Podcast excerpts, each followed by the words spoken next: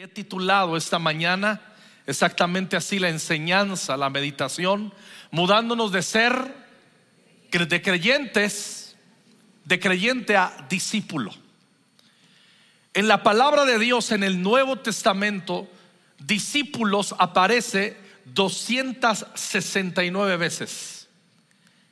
Cristiano, tres veces. Y creyente, dos. Esto apunta entonces, según la escritura, a que Jesús está buscando y esperando que seamos discípulos. Ahora, ¿qué es un discípulo por definición? Si vamos a hablar de mudarnos de creyentes a discípulos, ¿qué es un discípulo? La palabra discípulo significa aprendiz. Pero desde la perspectiva que nos importa manifestarlo en esta mañana, si somos aprendices de Cristo Jesús, es alguien que acepta las enseñanzas de Cristo, las acepta, y no solo en la creencia, sino también en un estilo de vida. Día conmigo estilo de vida. Tenemos que entender en Santiago capítulo 2, el apóstol Santiago, hablando de la fe, dice en el 19, 2.19, ¿Tú crees que existe un solo Dios? Muy bien. Felicidades. Pero hasta los demonios creen en Él y tiemblan de miedo. No seas tonto. Debes aceptar que de nada te sirve decir que eres fiel a Dios y confiar en Él si no haces lo bueno. Y hacer lo bueno no se refiere a obrar sentimentalmente en mi perspectiva.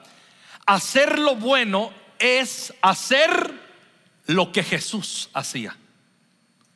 Las buenas obras, la fe se muestra por nuestras obras. ¿Qué obras? Las que hacía Jesús. Todo lo que yo obre que no tiene que ver con lo que hacía Jesús es una obra que no sirve. Pero cuando yo estoy obrando como lo hacía Jesús, estoy imitando a mi maestro y entonces con mis obras estoy mostrando ser un discípulo. No nos podemos estacionar solamente en conceptos y aceptar doctrina, que es muy importante porque no sabría cómo obrar si, si no me entreno en la doctrina. Si no me entreno en la doctrina, solamente obraré visceralmente y sentimentalmente. Y eso no es ser un discípulo. Ser un discípulo es que entiendo, estudio, absorbo, me como las palabras de Jesús, conozco a Jesús, imito a Jesús, hago lo que Jesús. Marcos capítulo 4, versículo 34 dice la escritura, Jesús Hablaba solamente por medio de comparaciones y ejemplos. Otra versión dice, por parábolas les hablaba. Pero mire lo que dice la segunda parte del versículo. Pero cuando estaba a solas con sus discípulos, les explicaba todo con claridad. Diga conmigo, a solas. Diga conmigo, claridad. ¿Cómo yo me doy cuenta que estoy siendo un discípulo? ¿Cómo te das cuenta, hermana, que estás siendo una buena discípula? Cuando estás entendiendo lo que Jesús enseña con claridad. Si tú no estás teniendo claridad de quién es Jesús, qué obra Jesús, qué dice Jesús, a dónde apunta Jesús, qué pasos debo de seguir, de Jesús, entonces no estoy siendo sino solamente un creyente. No se puede ser un discípulo sin primero creer. Pero no sé, pero si me quedo, me estaciono en creer y no voy a la profundidad de estar escuchando sus palabras a los pies de él como discípulo, porque ahí es donde Jesús les explicaba todo con claridad. Hay veces que las cosas no las tenemos claras y decimos cosas como que, ay, yo no, no entiendo, eh, tengo mente de teflón, no se me pega nada. Y conforme despreciamos y menospreciamos la doctrina, Proverbios dice, porque la enseñanza es luz y camino de vida, las instrucciones que se te dan. Es importante entrar en un adoctrinamiento sistemático de las palabras de Jesús. Los hermanos y las hermanas que estuvieron aquí han graduado, pero ellos entendieron que no podían estacionarse siendo creyentes, sino discípulos. Y parte del discipulado es entender doctrina. Lo leímos en Proverbios el mes pasado. En este mes estuvimos leyendo proverbios y cuánto habla de la enseñanza, de no menospreciar la enseñanza. Cuando yo era niño, había un anuncio en la iglesia, en la pequeña iglesia bautista donde recibí formación, que decía, eres lo que lees. Y tú, dices, Uy, yo leo pura porquería, eres lo que lees. Hermano, yo ni leo, no eres nada. ¿Qué leemos? La palabra. ¿Qué adoptamos? La palabra. Ahora tenemos que entender que es en la soledad donde recibimos claridad. un discípulo sabe que es discípulo cuando vas teniendo más iluminación de quién es Jesús, qué hace Jesús y quiero obrar como Jesús. Ser discípulo no entra a fuerzas. Un discípulo que ve con claridad quién es Jesús se enamora de su justicia, se enamora de su santidad y quiere ser como Jesús. No se siente obligado por nadie a hacerlo. Intrínsecamente, voluntariamente dice, es lo máximo y seguimos a Jesús por convicción y porque ha cautivado nuestro corazón, porque hemos estado con Él y tenemos claridad. Le voy a poner un ejemplo bien fresco. Ayer o antier se lanzó una canción de unos amigos de esta casa, eh, hijos del pastor Marcos y Patty Richards del Olivo allá en, Ciudad Juárez. Su hija Kimi es una chica talentosa, eh, compositora, cantante, y lanzaron una canción que se llama Dios. Pero en la portada de la canción, y como lo ofrecieron en las redes, es Dios con minúscula. No, hermanos, ayer leí en Instagram cómo se les fueron. Se rasgaban las vestiduras toda la bola de ignorantes tontos. Dios con minúscula. ¿Y saben que había atrás? Dios y atrás un becerro de oro en la portada. ¿Qué está comunicando la portada? Becerro de oro, que es un falso Dios. La canción se llama Dios, dando a entender, vamos a cantar y a plasmar en esta letra que hay dioses falsos y vamos a apuntar en la letra al Dios verdadero que es Jesús. Pero cuando la gente ve eso, ¿Cómo se atreven a decir, a escribir Dios con minúscula? Lo que sigue es que serán unos apóstatas, son una mala influencia para la juventud. Ves Dios con minúscula, un becerro de oro atrás. Si no lees la Biblia, si no tienes doctrina, no captas qué están diciendo.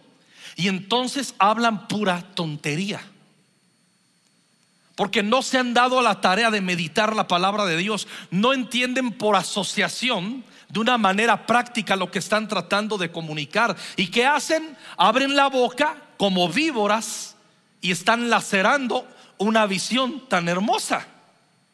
Hola, ¿cuál es la raíz? La ignorancia. La ignorancia. Ahora, ser discípulos, un discípulo requiere tres puntos básicos Voy a tratar tres. Uno, una opción deliberada. Un verdadero discípulo opta deliberadamente por seguir a Jesús. Es su única opción, no biparte su opción. Ve a Jesús y entiende que Jesús no es un camino, no es una parte de la verdad y no es uno de los que da vida. Jesús es camino, es verdad, es vida. Hay un solo nombre, hay un solo mediador entre Dios y los hombres, Cristo. Él es el único y sabio Dios. Se acabó. Entonces cuando alguien se hace discípulo de Jesús es una opción deliberada. ¿Qué es algo deliberado? Deliberado es un acto que se hace de forma voluntaria e intencionada después de haberlo pensado. Es una decisión deliberada, es una decisión tomada, es un acto de forma voluntaria, intencional, habiendo calculado el precio de seguir a Jesús. No es cualquier cosa seguir a Jesús, no cualquiera.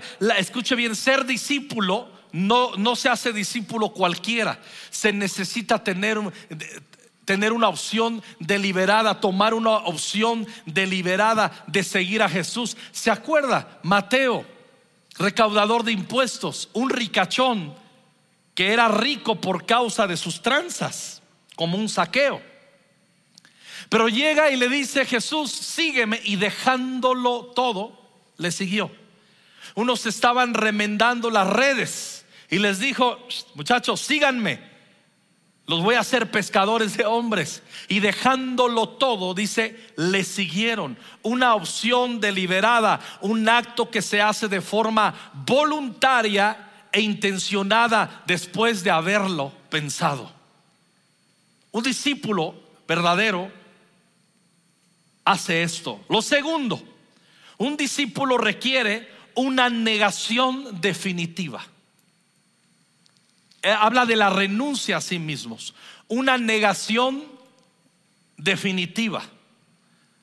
Mateo capítulo 16, versículo 21, dice así, nos narra Mateo mismo. Desde entonces Jesucristo comenzó a declarar a sus discípulos que debía ir a Jerusalén y sufrir muchas cosas de parte de los ancianos de los principales sacerdotes y de los escribas, y ser muerto, y resucitar al tercer día. Tomando aparte a Jesús, Pedro lo reprendió. Vaya, Pedrito. Y le dice a Jesús, no lo permita Dios. La versión 60 dice, Jesús, ten compasión de ti. ten compasión de ti, Señor.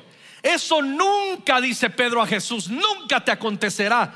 Pero volviéndose Jesús dijo a Pedro, quítate de delante de mí, Satanás. ¿Cómo le llama? Satanás.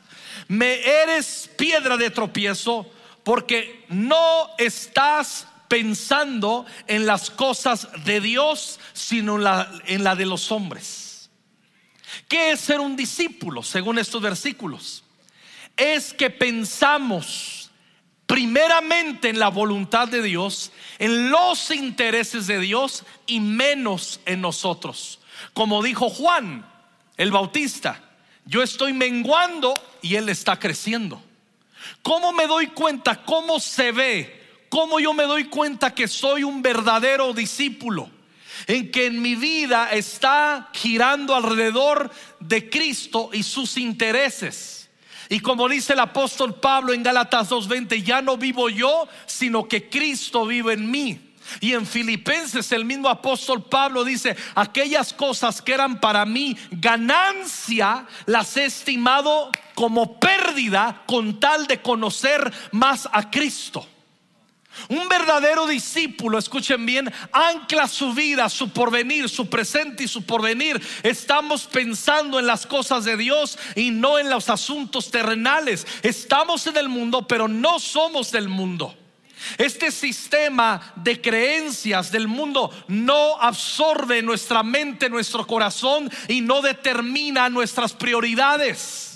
Es el nombre de Jesús, es su reino. Por eso cuando le está diciendo, tengo que ir a la cruz, voy a morir, pero voy a resucitar al tercer día, viene Pedro y le dice, ten cuidado de ti mismo, que eso no te acontezca, ni Dios lo permita. Y le está diciendo, no hay otra manera, Pedro, aléjate de mí, Satanás, porque estás siendo tropiezo, me estás tentando a guardar mi vida y a conservar mi vida y es necesario que yo ponga mi vida en la cruz del Calvario para salvación y tú me estás haciendo una propuesta que me estás tentando, aléjate de mí, Satanás. Un verdadero discípulo, ¿cómo tú sabes que eres una discípula? ¿Cómo tú sabes que de veras estás siendo un verdadero discípulo? Sencillo, no te tienen que arrear para santificarte. No te tienen que arrear, nadie te tiene que estar con el látigo atrás. Arre, arre, arre. Tú tienes, lees la palabra, ve lo que dice Jesús. Jesús dice, perdona, pues perdono. Tengo argumentos para no perdonar, tengo argumentos para odiar, pero tu palabra dice que perdone hasta 70 veces 7 al que me ofendió, pero yo decido perdonar, no me gusta, pero tú me das tu espíritu. Si tú dices Jesús que perdone, perdono, sigo tu mira, tus pisadas, hago lo que tú dices. Alguien que no es discípulo, extraordinariamente va a exponer sus buenas razones para no perdonar, no perdona, se resiente, guarda su razón, pero se aleja de ser discípulo o discípula de Jesús. Por eso le está diciendo, no estás pensando en las cosas de Dios, sino de los, de los hombres. 24. Entonces Jesús dijo a sus discípulos, si alguien quiere venir en pos de mí, niéguese a sí mismo. Tome su cruz y que me siga. Porque el que quiera salvar su vida, la perderá. Pero el que pierda su vida por causa de mí, o sea, por oír mis palabras y ponerlas por obras, ya no vivo yo, sino Cristo en mí, va a hallar su vida. ¿Qué es hallar nuestra vida? Entender el propósito en nuestras vidas y caminar en él. Porque ¿qué provecho obtendrá un hombre si gana el mundo entero, pero pierde su alma? Aquí no habla de perder el alma para salvación, porque le está hablando a sus discípulos. Aquí está, perder el alma es que nos perdemos en nuestro peregrinar haciendo que es lo que nos pega nuestra regalada gana, viviendo para nuestros intereses y nunca pensando en los intereses de Jesús y de su reino. Una iglesia avanza, el cuerpo de Cristo ha avanzado por tantos cientos de años, por dos mil años, porque hay gente que entiende la importancia de ser discípulos y vamos en pos de Jesús. ¿O qué dará un hombre a cambio de su alma? Dando a entender. No hay nada que pueda redimir el alma, o sea, el propósito de alguien. No hay nada. Cuando avanzamos un poco, Hablamos el primer punto, un discípulo requiere una opción deliberada, una negación definitiva, es muy amplio cada punto. El tercer punto, una obediencia resuelta. ¿Me ayudas, Leo, por favor? Tercer punto, ¿cuál es? Una obediencia. Miren, cuando somos discípulos, la obediencia es obediencia cuando tiene estos tres ingredientes. Digan conmigo, tía. Todos tenemos aquí tías. Acuérdese de su tía. ¿Cómo se llama su tía? Dígalo. ¿No tienen tía? Pues diga el nombre de su tía, una, dos, tres. Ahora diga la tía. Digan conmigo, tía. Una, un verdadero discípulo obedece con la tía. Total, inmediata y alegremente.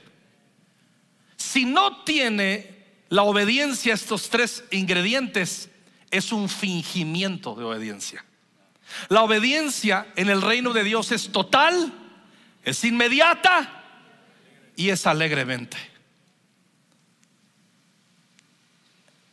Eso hace un discípulo. Un ejemplo por excelencia. Ruth capítulo 1. Recordamos que hubo tres mujeres que quedaron viudas en un margen de tiempo muy corto. Una se llamaba Noemí, que era la suegra de las otras dos que enviudaron, que se llamaban Orfa y Ruth. Las tres viudas quedan desamparadas. Y Noemí no era nativa de Moab, eran moabitas tanto Orfa como Ruth. Y Noemí una vez que enviuda dice, hijas, ahí nos vemos, no tienen hijos, no tengo hijos, se murió mi esposo y que León y Malión mis hijos, sus maridos, ahí nos vemos, me regreso a mi rancho a Belén. Les amo hasta la vista. Pero dice la Biblia que Orfa y Ruth, las dos nueras, le dijeron, vamos contigo. Y en el capítulo 1 registra tres veces que le decían, suegra, déjanos ir contigo, queremos ir contigo, te seguimos. Y ella les decía, no, el trabajo de Noemí es hacerles ver que las cosas no se iban a poner mejor quizás en Belén y que mejor se quedaran en su tierra y con sus parientes. Y dice dos veces en el capítulo 1 que ambas, Orfa y Ruth, alzaron su voz y lloraron, queriendo perseguir e ir con su suegra Noemí. Pero de repente vamos viendo que era tan insistente Noemí que Orfa decidió, con todo y lágrimas y gritos, decidió regresarse y quedarse. Ese es el contexto de Ruth 1.15. Y Noemí le dice ahora a Ruth que se ha quedado sola con ella. Mira, le dijo Noemí a Ruth, tu cuñada Orfa regresó a su pueblo y a sus dioses. Digan conmigo, regresó a su pueblo y a sus dioses. Más fuerte. Y le dice, tú deberías hacer lo mismo. Le vuelve a decir, regrésate como orfa a tu pueblo y a tus dioses. Pero Ruth le respondió, no me pidas que te deje y regrese a mi pueblo. A donde tú vayas, yo iré. Donde quiera que tú vivas, yo viviré. Tu pueblo será mi pueblo y tu Dios será mi Dios. Donde tú te mueras, allí moriré y allí me enterrarán. Que Dios me castigue severamente si permito que algo nos separe aparte de la muerte. Cuando Noemí vio que Ruth estaba, ¿qué? ¿Estaba qué? Decidida en la versión 60 dice resuelta, una resolución. Decidida a irse con ella, no insistió más. Escuche bien, todos los que hemos creído en Jesús para salvación, hay roots y hay orfas. Las orfas son las que lloran, las que dicen, Cristo, quiero ir más profundo. Aquí está mi vida, Señor. Y hasta nos gusta poner cantos de qué sirve mi vida si no la usas. Usa mi vida. Yo me acuerdo cuando era niño, entonaba un himno que cuando solían cantarlo, me encantaba, me llenaba ese himno que se llamaba Usa mi vida. Usa mi vida, usa mi vida para tu gloria, oh Jesús. Y cuando cantábamos Usa mi vida, yo decía, wow. Pero Orfa le dijo, llorando, me voy contigo. Y a la mera hora se regresó a su pueblo y a sus dioses. Un verdadero discípulo deja su pasado, deja sus dioses falsos, deja sus ídolos y se desarraiga de su cultura nociva, familiar, para entrar en la cultura del reino de Dios. Ese es un verdadero discípulo. Se niega a sí mismo.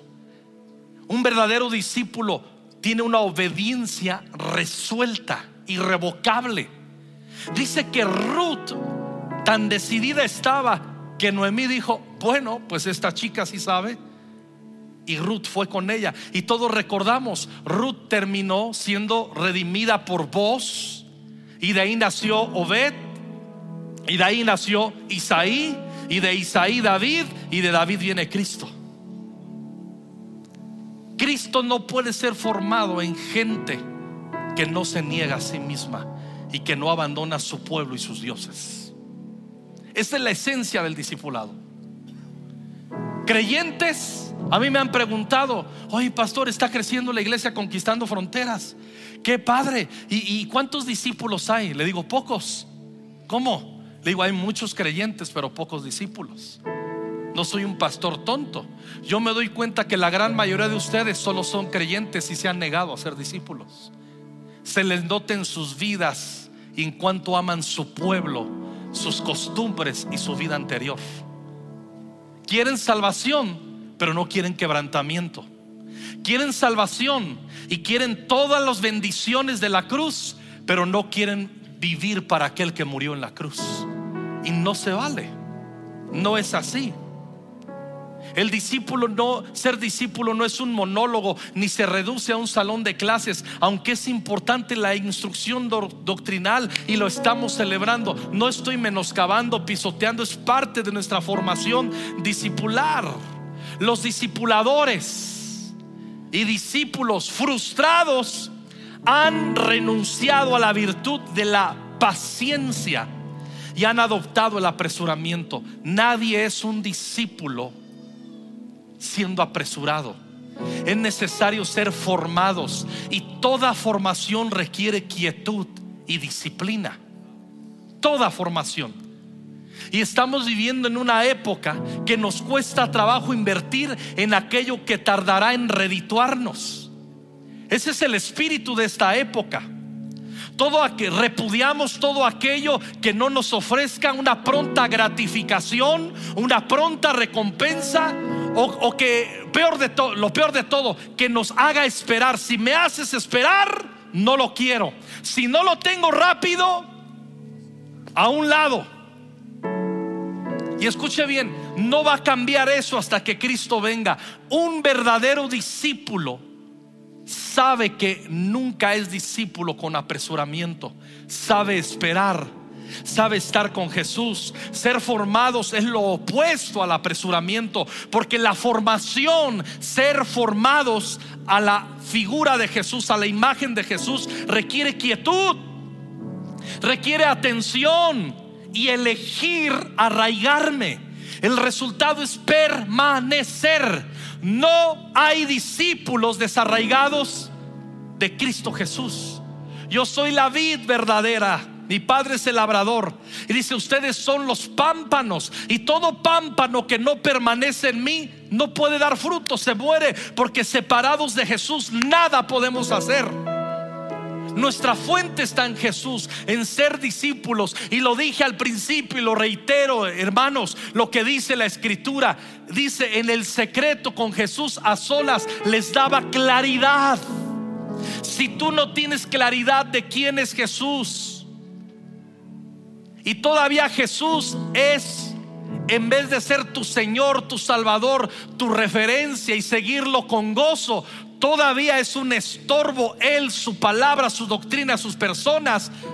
No sé si siquiera creyente llegas. Nuestra meta en conquistando fronteras es dominar los principios bíblicos del discipulado.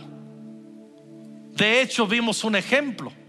Estoy haciendo referencia a esta enseñanza, recordándonos lo importante de ser discípulos. Pero tenemos que entender que ese conocimiento que adquirimos debe ser transferido a la vida cotidiana. Si no, solamente nos quedamos, como dice Santiago, siendo oidores de la palabra y no hacedores. Y entra un espíritu de engaño. ¿Cuál es el desafío para todos los que han graduado? Incorpora día a día. De hecho, se les va diciendo cada clase, transfiérelo a tu vida cotidiana.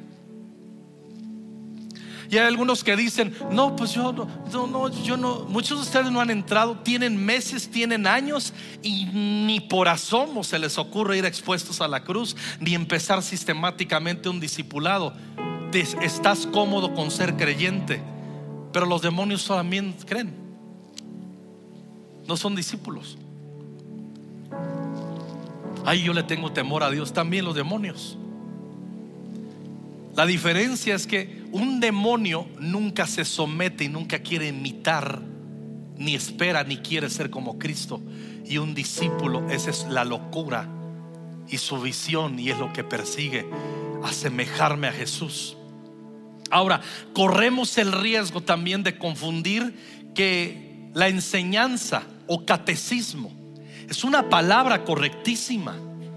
Los evangélicos somos tan ignorantes que escuchamos catecismo y, ay, la iglesia católica, hay catecismo católico, pero podríamos decir, sin duda equivocarnos, hoy los hermanos han graduado del catecismo que se enseña en Conquistando Fronteras.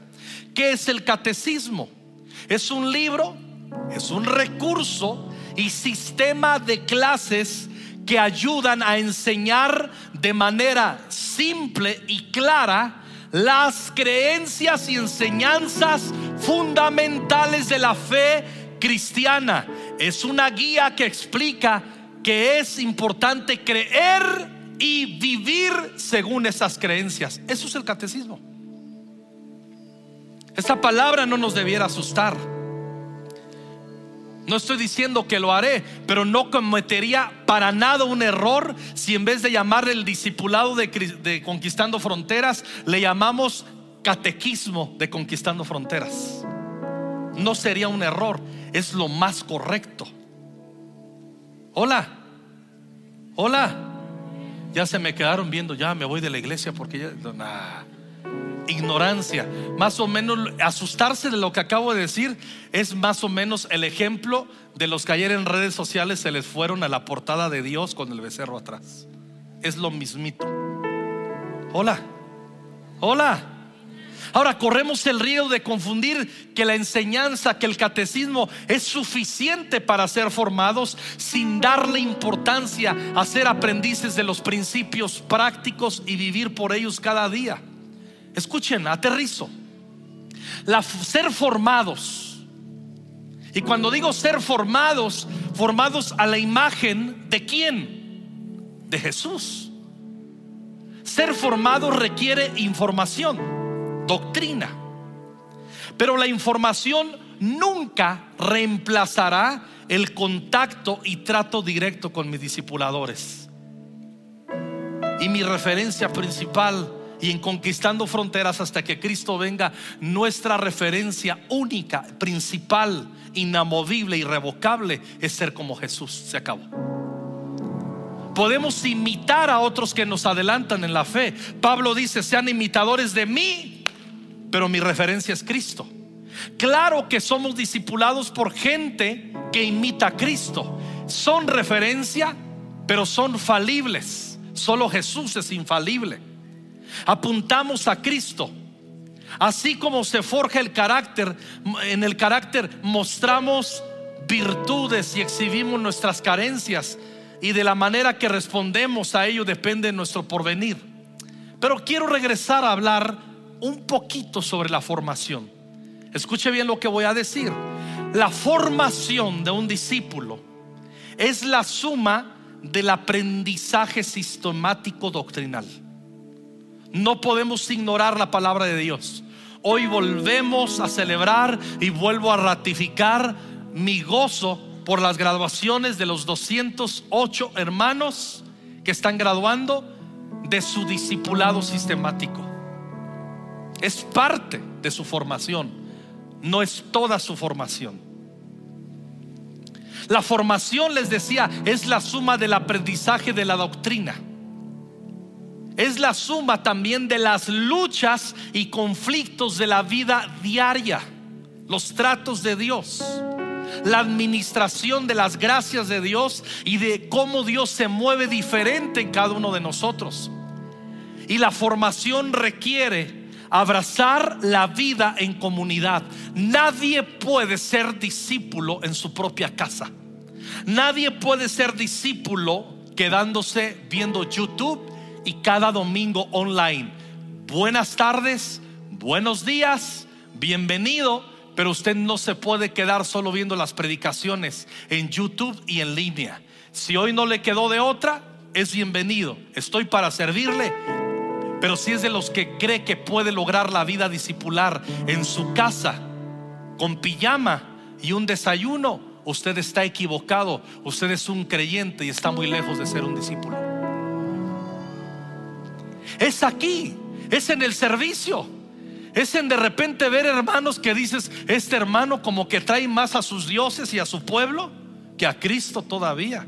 Se parece más a Orfa que a Ruth, este hermanito. Pero ¿en dónde es donde nos forjamos? En la comunidad. ¿En dónde es donde también tomamos referencias de gente que podemos seguir las pisadas de ellos porque están siguiendo ellos las de Cristo? Aquí en la comunidad, los grupos conexión, el discipulado. Por eso somos una iglesia, no somos un club.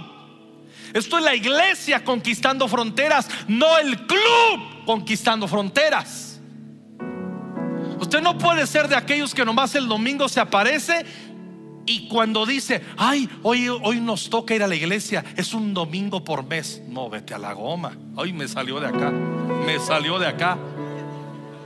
Y no dije una grosería porque me acordé que soy discípulo. Pero en una de esas me sale el orfa y saco a mis dioses anteriores. ¿Usted es orfa o es Ruth? No conteste.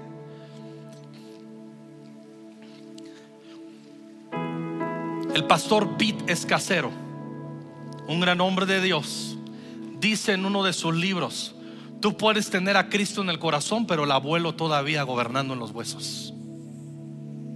Y el discipulado te saca al abuelo de los huesos, te saca las mañas de pensar de acuerdo al mundo. Y muchos de ustedes pueden venir, practicar la liturgia dominical. La verdad, somos una iglesia muy linda. Está padre la liturgia. Y va, va a ponerse mejor todavía. ¿Y? ¿Y tus obras? Y las obras que hizo Jesús, que tú las sigues, que tú las imitas, ¿dónde están? Muéstrame tu fe, siendo un discípulo, obrando lo que Jesús. Saca el abuelo de tus huesos. Abandona el abuelo de tus huesos. Abandona la vana manera de vivir de tus padres. Muchos de ustedes tienen una mentalidad más pagana que nada. Aman el mundo y las cosas que están en el mundo porque no se han atrevido de mudarse, a mudarse de ser creyentes a ser discípulos. Porque ser discípulos cuesta, cuesta, cuesta poner nuestra vida en el altar para que sea consumido todo lo que estorba. Amados hermanos y hermanas, somos una iglesia de discípulos. ¿De qué religión eres? Yo contesto, soy discípulo de Jesús. Pero muchos de ustedes pudieran decir, ay, el pastor nos dijo de qué religión somos. Somos discípulos de Jesús. No, no, no, no, no, no. Yo puedo decir que soy discípulo porque sé que lo soy.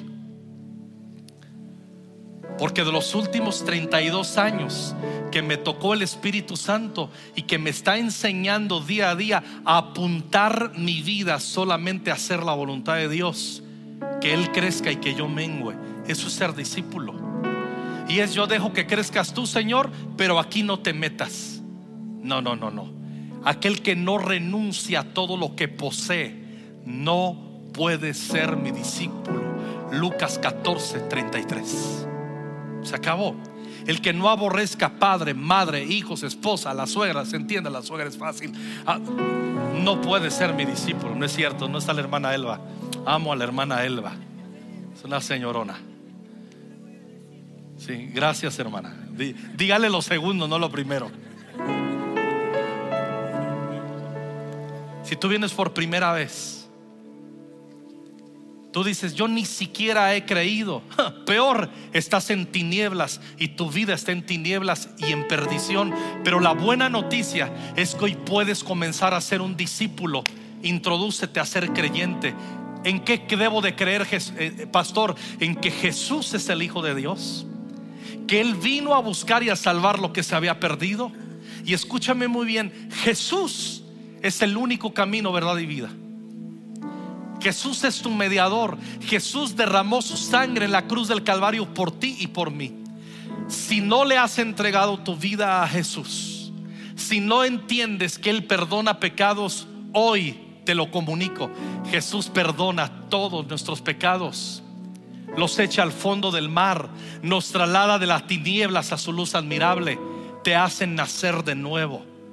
Al creer, recibes todo este paquete Lo segundo es que tú rindas tu voluntad a seguirle y a hacerte una discípula y un discípulo.